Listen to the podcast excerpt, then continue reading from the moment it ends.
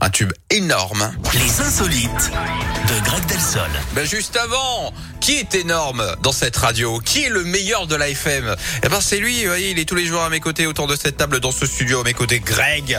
Greg, on va où Pour On les va en infos. Russie, Yannick, Oui. où le conflit avec l'Ukraine a eu de nombreuses conséquences pour la population, notamment le départ des grandes enseignes, les Ouais. grandes enseignes étrangères. Une célèbre marque de fast-food a notamment fermé ses 850 restaurants et Mhm. ça semble-t-il décuplé le sens des affaires de certains.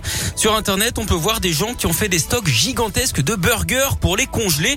Alors euh, certains sont Mais non. certainement accros, mais d'autres ont bien l'intention de les revendre, figurez-vous.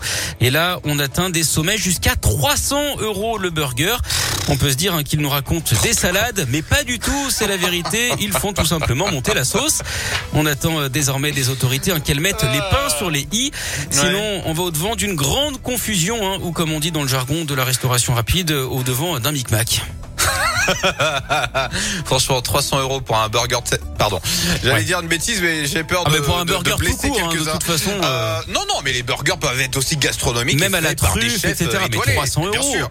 Et 300 euros, enfin bref, Ouais. parce que c'est, pardon. Euh, bon, C'est le merci prix d'un plein beaucoup. d'essence, vous vous rendez compte Oh, non, non, pas encore. Rendez-vous demain, bien sûr, 10h dans la Scoop Family, euh, mon ami. Bon, en attendant,